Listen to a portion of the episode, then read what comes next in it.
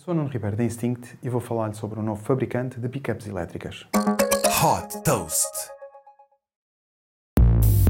Fundada por um ex-engenheiro da Tesla, a Tilo Trucks é um fabricante americano de pickups 100% elétricas e compactas com o tamanho de um Mini Cooper. O primeiro modelo desta startup californiana chama-se MT-1 e tem a capacidade para transportar 5 passageiros. O veículo atinge uma velocidade máxima de 200 km por hora e tem uma autonomia para 550 km. Outra característica é o facto de ser modular, pois a parte traseira da pickup pode ter diferentes configurações. Por exemplo, numa configuração com caixa fechada é possível adicionar assentos para mais 3 passageiros.